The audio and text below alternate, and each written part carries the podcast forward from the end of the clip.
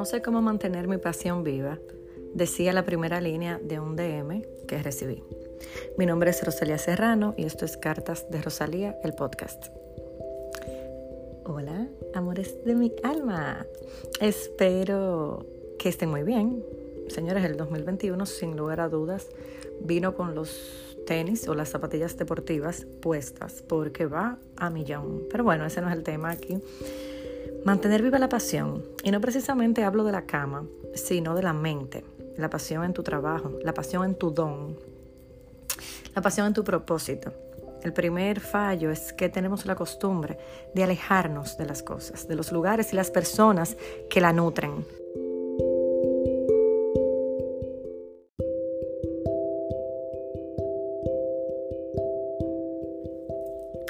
Algo que realmente eh, escuché el otro día que decía mi pastor y me encantó es que nos acostumbramos muy rápido a tomar atajos, atajos que nos alejan de esto, de este enfoque que necesitamos para mantener eh, alimentada nuestra pasión. Eh, hay personas que nos inspiran tanto que de solo verlas nos motivan a dar más, nos motivan a estar en constante creación. Entonces, lo que yo puedo decirte hoy para que mantengas a tope tu pasión despierta, como te dije, ya sea en tu propósito, en tu don, en tu trabajo, porque muchas veces creemos que la pasión es un trabajo eh, que vamos a recibir un beneficio monetario siempre del otro lado. Muchas veces nuestra pasión es un talento que tenemos, ya sea eh, cocinar, ya sea crear contenido, ya sea claro que sí, claro que algo que nos genera ingreso, porque no, eso es una pasión hermosísima y cuando eso se combina, mucho mejor todavía. Muchas veces nuestro don es cuidar de quienes amamos. Entonces, ¿cómo mantener esto en un modo saludable, alto y sano? Pues, uno, no ignores el llamado. Una vez que fuiste llamado, que sabes qué es eso que te mueve, que te da paz, te genera alegría y te tiene en constante movimiento, no lo ignores. Tú sigue trabajando en eso. Dos, automotívate. Lee, conócete, inspira, mira y escucha bien. Siempre les digo eso, ir por la vida como espectador tomando notas. A mí eso me fascina. Yo veo todo, yo me inspiro con la propia naturaleza, yo me inspiro hasta mirando una ventana con las nubes, todo es fuente de inspiración a nuestro alrededor, es saber mirar y escuchar, inspirarnos, leer y saber conocernos a nosotros mismos. 3. Frecuenta libros, personas, cuentas de redes sociales y lugares que te inspiren. Hay un montón de fuentes en el Internet, ya sea YouTube, ya sea Instagram.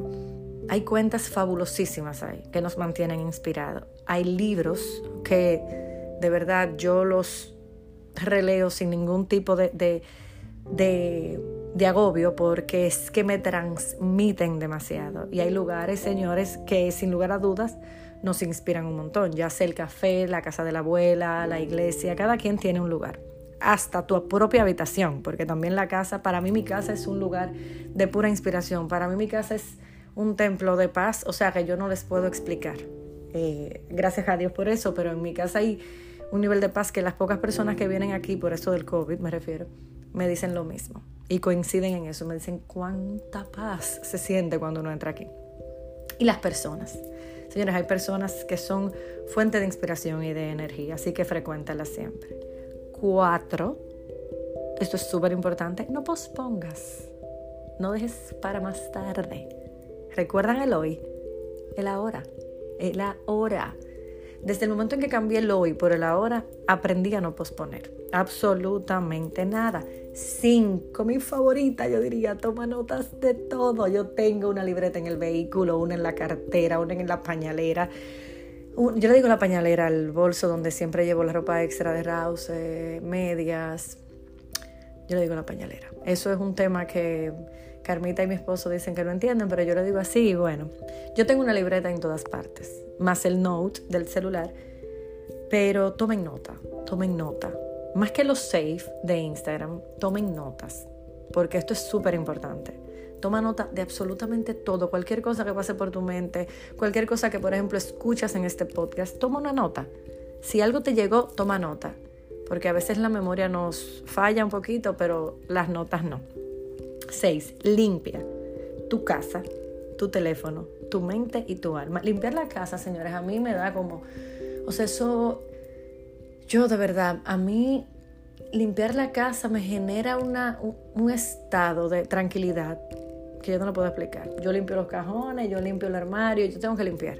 Yo siempre estoy limpiando, siempre. Mis amigas cercanas saben que mis notas de voz usualmente se oye agua corriendo de fondo o ya sea exprimiendo el, el paño de limpiar el piso, siempre. Yo siempre estoy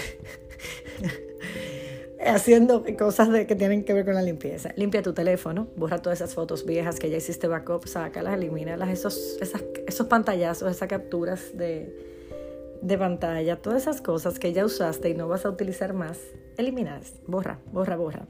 Tu mente y tu alma siempre limpia. Una técnica que yo utilizo para limpiar mi mente es personalmente, yo lo que hago es orar directamente eh, entrar de lleno a Dios y decirle, por favor, eh, haz tu trabajo ahí y aléjame esto. En su defecto se lo pido, eh, me lo pido a mí misma, pongo mi mente en posición de limpieza y pongo música y empiezo a hacer cosas que me ayuden a limpiarla. A veces a todos, porque somos humanos, nos vienen de visita pensamientos que no necesitamos, entonces hay que acudir a quienes nos ayudan a limpiarla. En mi caso es eso, Dios, música y mi creatividad. Quien limpia, recuerden, siempre encuentra algo bueno. Eso no se nos puede olvidar. Siete, pertenece. Pertenece a una comunidad, a un grupo, a una suscripción, pero pertenece a algo. Hay un montón de cosas gratuitas hoy en día. Hay cosas también que son de paga. Tú únete. Encuentra donde tu alma vibre y se identifique y conecta ahí. Yo actualmente pertenezco a varias comunidades. Hay una que la amo muchísimo y se las comparto un montón siempre por Instagram. Y realmente sí, hay que tener, hay que tener apoyo, porque hay cosas que se necesita, ese apoyo grupal. Los grupos, si son de buena dirección, siempre son buenos y siempre nos van a sanar. Así que nada, esto es todo por hoy. Los quiero muchísimo. Hasta la próxima. Y nada, un abrazo muy grande. Bye.